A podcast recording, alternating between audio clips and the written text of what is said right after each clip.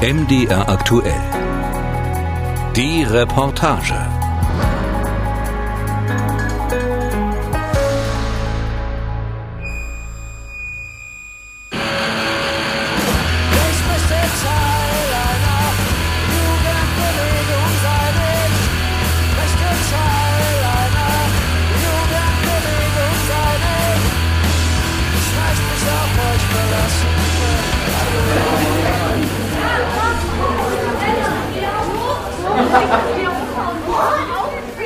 Nino ist 16, ein schlachsiger Junge. Die langen Beine stecken in ausgebeulten Jogginghosen, die blonden Haare hat er zu einer Tolle nach hinten gekämmt.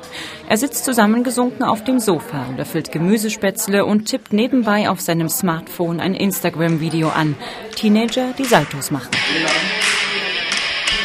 Dann unser Ziel ist es, ähm, Sport, Parkour, also Freerunning, ähm, ein bisschen in ländlicher Regionen zu bekommen. Und zwar nach Großröhrsdorf im Landkreis Bautzen.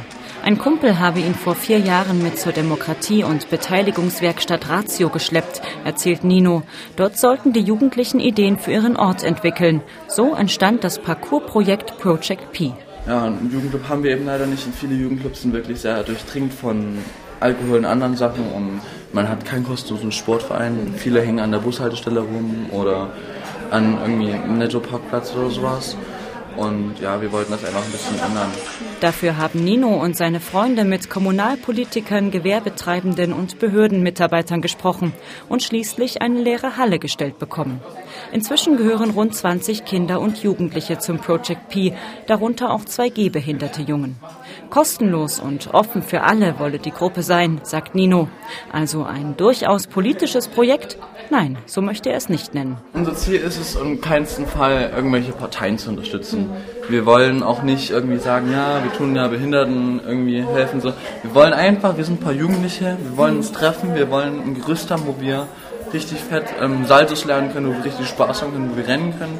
Also einfach nur Jugendliche, die diesen Sport einfach feiern und alles tun, damit die sich selbst was beibringen, damit die dann auch anderen was beibringen, damit man einfach so eine Gruppe eben ein bisschen instanziert. Wie man eine solche Gruppe zusammenhält, lernt Nino im Jugendhaus Neukirch bei der sogenannten Juleika-Schulung, einem Workshop für ehrenamtliche Jugendarbeit. Rund zwei Dutzend Teilnehmer sind gekommen. Junge Leute vom Karnevalsverein, vom Kulturzentrum Steinhaus in Bautzen, zwei Mädchen, die Ferienfreizeiten organisieren. Sie sitzen in einem Stuhlkreis unterm Dach des alten Ritterguts. Auf dem Boden verteilt liegen Plakate und grellbunte Sticker. Am Rand steht ein Flipchart. Der aufgeschlagene Papierbogen zeigt unter der Frage, was ist Demokratiebildung, drei mit Filzstift gekritzelte Schlagworte. Demokratie als Herrschaftsform, als Gesellschaftsform, als Lebensform. Wenn sich zu der Frage an der Primat nebenbei noch was einfällt, dann könnt ihr das auch gerne.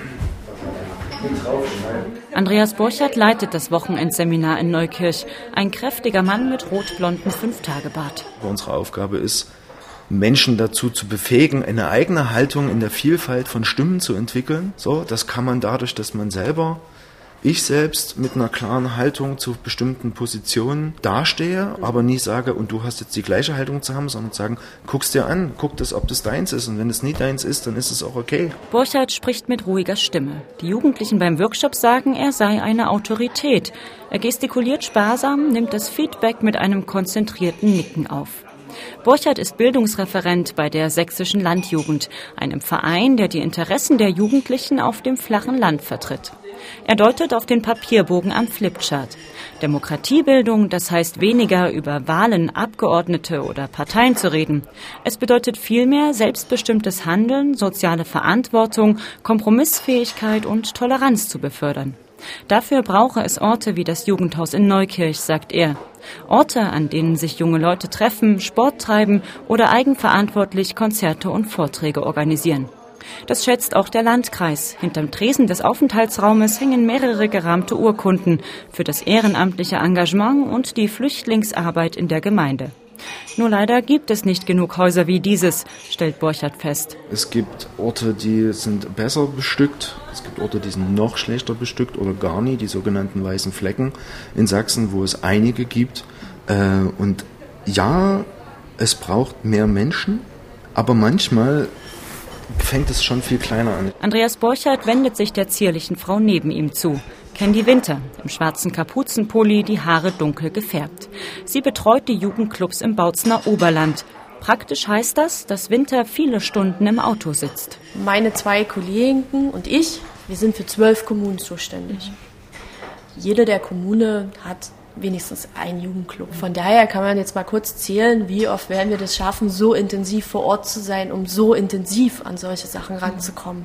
Also das ist einfach eine Möglichkeit. Mit solchen Sachen meint Winter einen Fall der vergangenen Jahre. Damals wurden in zwei Jugendclubs der Region rechtsextreme Aufkleber und Computerspiele gefunden. Dinge, die auch strafrechtlich relevant waren.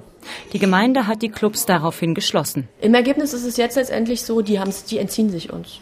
Das war das, was natürlich passiert ist. Die haben natürlich auch ihren Club nicht mehr, das ist auch in Ordnung. Dass die irgendwo sind, ist mir total klar. Wir wissen aber, wir haben dieses äh, Gemeinwesen, wo dieser Club war, im Blick. Und wir wissen, es ist nicht nur der Jugendclub.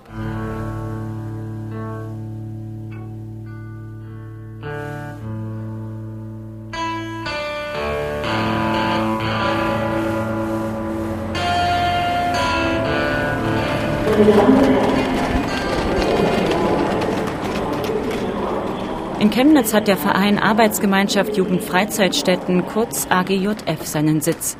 Zehn Autominuten vom Bahnhof entfernt in einem ehemaligen Fabrikgebäude aus roten Klinkern und Stahlbeton.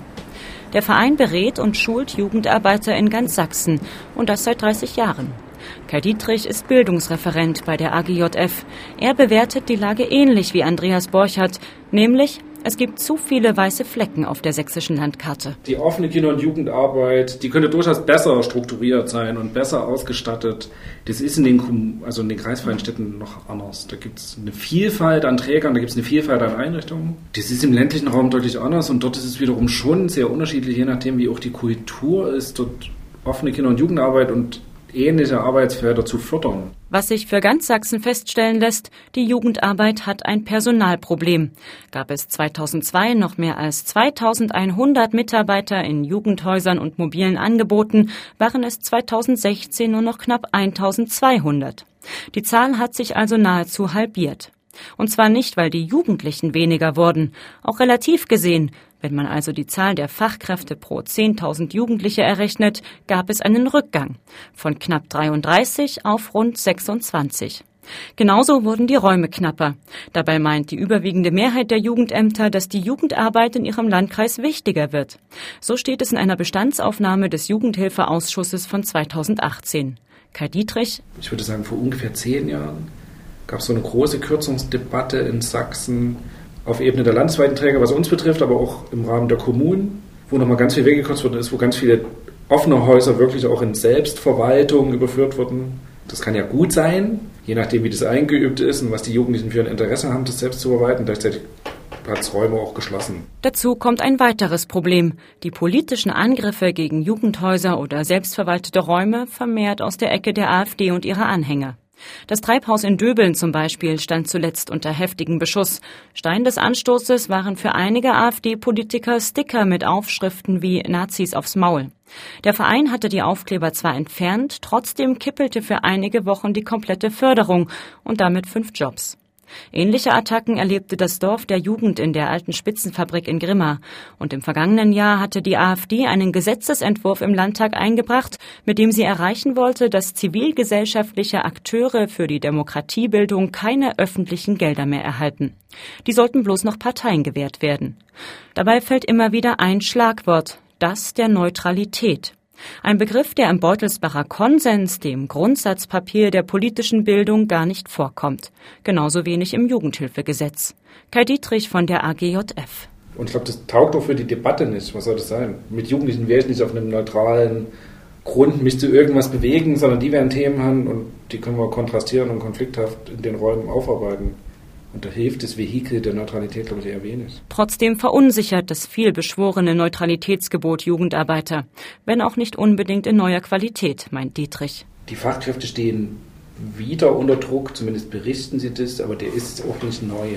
Also es war schon immer auch Thema, gerade von Trägern, die es relativ klar positioniert haben.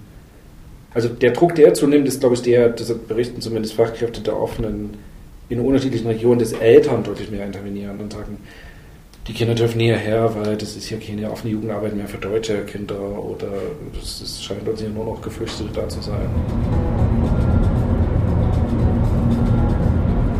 Weiter nach Wurzen, eine 16.000 Einwohnerstadt am Ufer der Mulde, das Zentrum in Pastelltöne getüncht, eine Stimmung, die sich irgendwo zwischen friedvoll und schläfrig einordnen lässt. Wenn Wurzen in die Schlagzeilen gerät, dann häufig wegen seiner verfestigten rechten Szene, wegen Angriffen auf Journalisten oder Flüchtlinge und das Netzwerk für demokratische Kultur, kurz NDK. Ein Verein, der Vorträge und Konzerte organisiert, schlichtweg Begegnungsort ist. Auch dieser Verein sieht sich seit Jahren Diffamierungen ausgesetzt. Am Magnus Gottfried Lichtwer Gymnasium warten die beiden Achtklässlerinnen Lena und Lina und ein Zwölftklässler, der seinen Namen nicht nennen möchte. Drei Teenager, die offensichtlich Interesse an politischen Diskussionen haben, sonst hätten sie dem Gespräch nicht zugestimmt. Der Zwölftklässler, ein Junge mit krausem Pferdeschwanz, schildert, welchen Ruf das NDK bei manchen Wurzner Bürgern hat. Das NDK stellt in keiner Weise die gesellschaftliche Mitte dar. Äh, es ist oft verschrien als äh, für Linke eben, wobei der Auftrag ja eigentlich vor allem darin besteht, mit demokratischer politischer Bildung dem Rechtsextremismus in Wurzeln was entgegenzusetzen. Engagieren er und seine Mitschülerinnen sich denn selbst? Diese ganze Klima-Umweltdebatte interessiert mich persönlich. Dann eben, was mit Rassismus, Diskriminierung, dem Aktivismus dagegen zu tun hat, das interessiert mich auch. Aber da gibt es durchaus Leute, die da noch sehr viel mehr machen.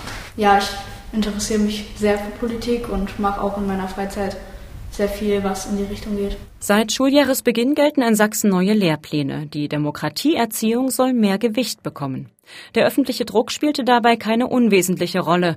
Nach den Ausschreitungen in Chemnitz, nach Pegida, Fake News und Hate Speech beklagten manche Kommentatoren ein Vakuum in der politischen Bildung. Der Gemeinschaftskundeunterricht ist nun schon in der siebten Klasse Pflicht. In allen Fächern sind kontroverse Debatten gewünscht.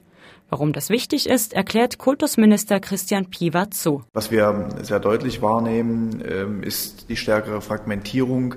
Man bedient sich quasi häppchenweise bestimmter Informationen und ähm, da ist es halt ähm, unsere Aufgabe, dass die jungen Menschen animiert werden, sich intensiver mit den Themen zu beschäftigen. Ähm, und auch im Diskurs zu erleben, dass viele Dinge wesentlich differenzierter zu betrachten sind und dass sie lernen müssen, sich ähm, mit dieser Unterschiedlichkeit auseinanderzusetzen. Es geht also um die Fähigkeit, Argumente auszutauschen, gegenteilige Meinungen anzuhören. Nachfrage bei den Wurzner Schülern. Wie leicht fällt Ihnen das? Wir diskutieren jetzt noch nicht über richtig politische Themen. Deswegen meistens erstmal so grobe Themen wie zum Beispiel äh, Schuluniform und unsere Kleidung als eben nur Beispiele. Und ich muss sagen, uns fällt es manchmal schwer, Argumente zu finden. Diskutiert wird in verschiedenen Fächern. Das hängt immer ein bisschen davon ab, äh, wie die einzelnen LehrerInnen da so eingestellt sind, ob sie sagen, okay, es ist eine Diskussion, das ist jetzt wichtig, das wird diskutiert, oder eben nicht. Allerdings, die Schule ist beim großen Thema Demokratieerziehung eben nur ein Puzzlestück. Vereine und außerschulische Akteure spielen eine wichtige Rolle, sagt der Jugendforscher Björn Milbrat. Sein Büro befindet sich in Halle im Fachwerkgebäude der Frankischen Stiftungen.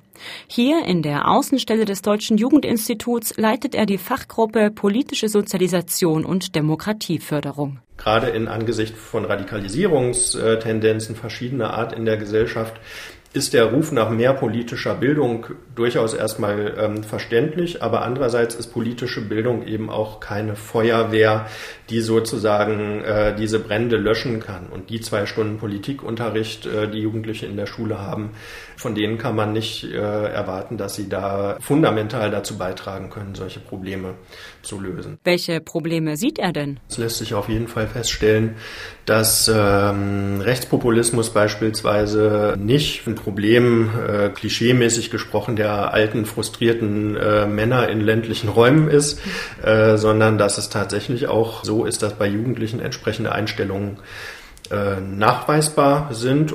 Insofern kann man auch da sagen, Gräben äh, in Diskursen, auch in den persönlichen Haltungen, die sich in der Erwachsenenwelt zeigen, zeigen sich auf jeden Fall auch bei jungen Erwachsenen, ja. Es gibt noch nicht viele Studien, die die politischen Einstellungen Jugendlicher untersucht haben. Zumindest keine, die Trends über die Zeit aufzeigen könnten. Wie anfällig junge Menschen etwa für rechtspopulistische Parolen sind, wurde erst in den vergangenen Jahren genauer beleuchtet. Aktuelle Erkenntnisse liefert allerdings die Shell-Jugendstudie 2019. Sie beschreibt auf der einen Seite rund 40 Prozent der jungen Generation als weltoffen und kosmopolitisch, auf der anderen Seite stehen mehr als 30 Prozent, die empfänglich sind für populistische und nationalistische Thesen. Diese Jugendlichen lehnen die Aufnahme von Flüchtlingen ab, glauben, dass die Regierung die Wahrheit verschweigt oder sind unzufrieden mit der Demokratie. Bei der letzten sächsischen U18-Wahl haben folglich auch 17 Prozent der Jugendlichen AfD oder NPD gewählt. In manchen Kreisen erhielten die beiden Parteien zusammen sogar um die 40 Prozent der Stimmen. Diesen Typus für ein Interview zu gewinnen, ist jedoch schwierig. Daneben bereitet Björn Milbrat aber noch ein anderer Punkt Sorgen. Die kompromisslose Haltung vieler junger Leute, egal aus welchem politischen Lager. Da fängt ähm, die spannende Frage an, ähm, was eigentlich Politik ist oder was Politik in demokratischen äh, Gesellschaften eigentlich ist. Das wäre auch ein großes Desiderat für politische Bildung, das Verständnis dafür zu stärken, dass wir genau äh, solche Erfordernisse der Konfliktbearbeitung, der Konsensfindung haben und auch weiterverfolgen müssen, wenn nicht diese gesellschaftlichen Gräben sich noch vertiefen sollen.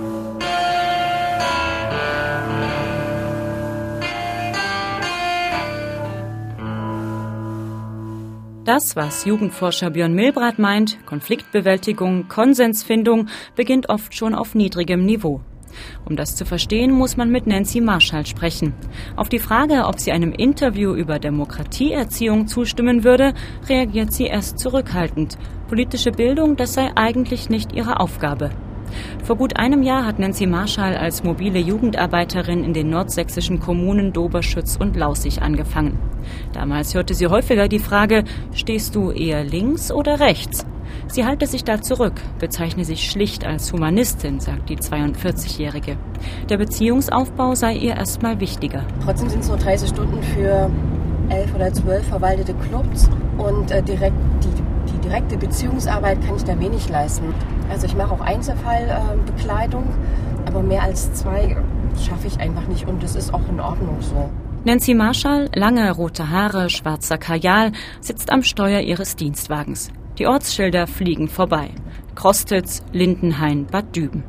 Die Sozialpädagogin gondelt zwischen den Clubs hin und her, versteht sich in jedem der Räume aber nur als Gast, der auf die Akzeptanz der Jugendlichen angewiesen ist. Ihre Arbeit sei manchmal gar nicht so leicht zu beschreiben, sagt sie. Irgendetwas zwischen Vermittlerin, Brückenbauerin oder Übersetzerin, zwischen der kommunalen Verwaltung und den Jugendlichen mit Nachbarn oder Eltern.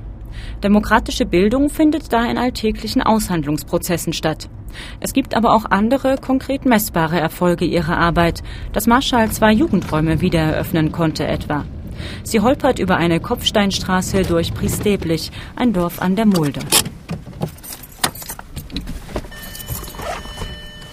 Am Rand der Siedlung steht ein Container mit Tarnnetzen verhangen und einem geschnitzten Schild über der Tür.